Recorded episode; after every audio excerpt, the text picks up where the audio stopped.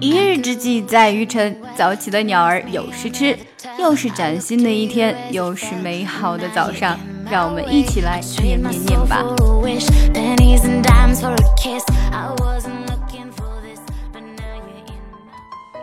Years may wrinkle the skin, but to give up enthusiasm wrinkles the soul.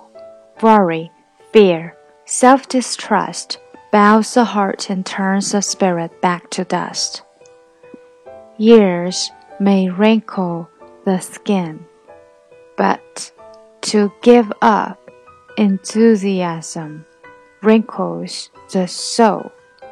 Worry, fear, self distrust bows the heart and turns the spirit back to dust.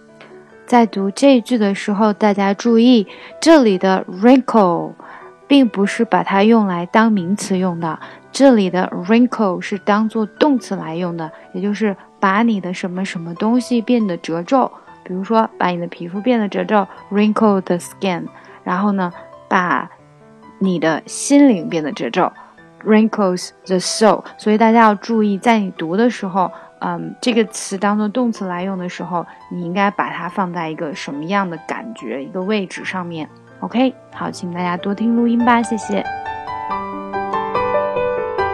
谢谢大家的收听。如果你想要看文本的话呢，可以来我们的公众号 ES English，输入晨读。如果你想要更进一步的提升自己的英语发音以及英语水平，可以参加我们的纠音包月计划。我们有特别的讲解版本发给纠音群的同学，另外我也会每天在纠音群中为大家纠音，祝你们的发音与听力都更上一层楼。每天学点英语，每天跟扣姐一起念念，随心所欲，随时随地学英语就是这么简单。ES English，ES English，英语课堂，ES 英语课堂。ES English ES 英语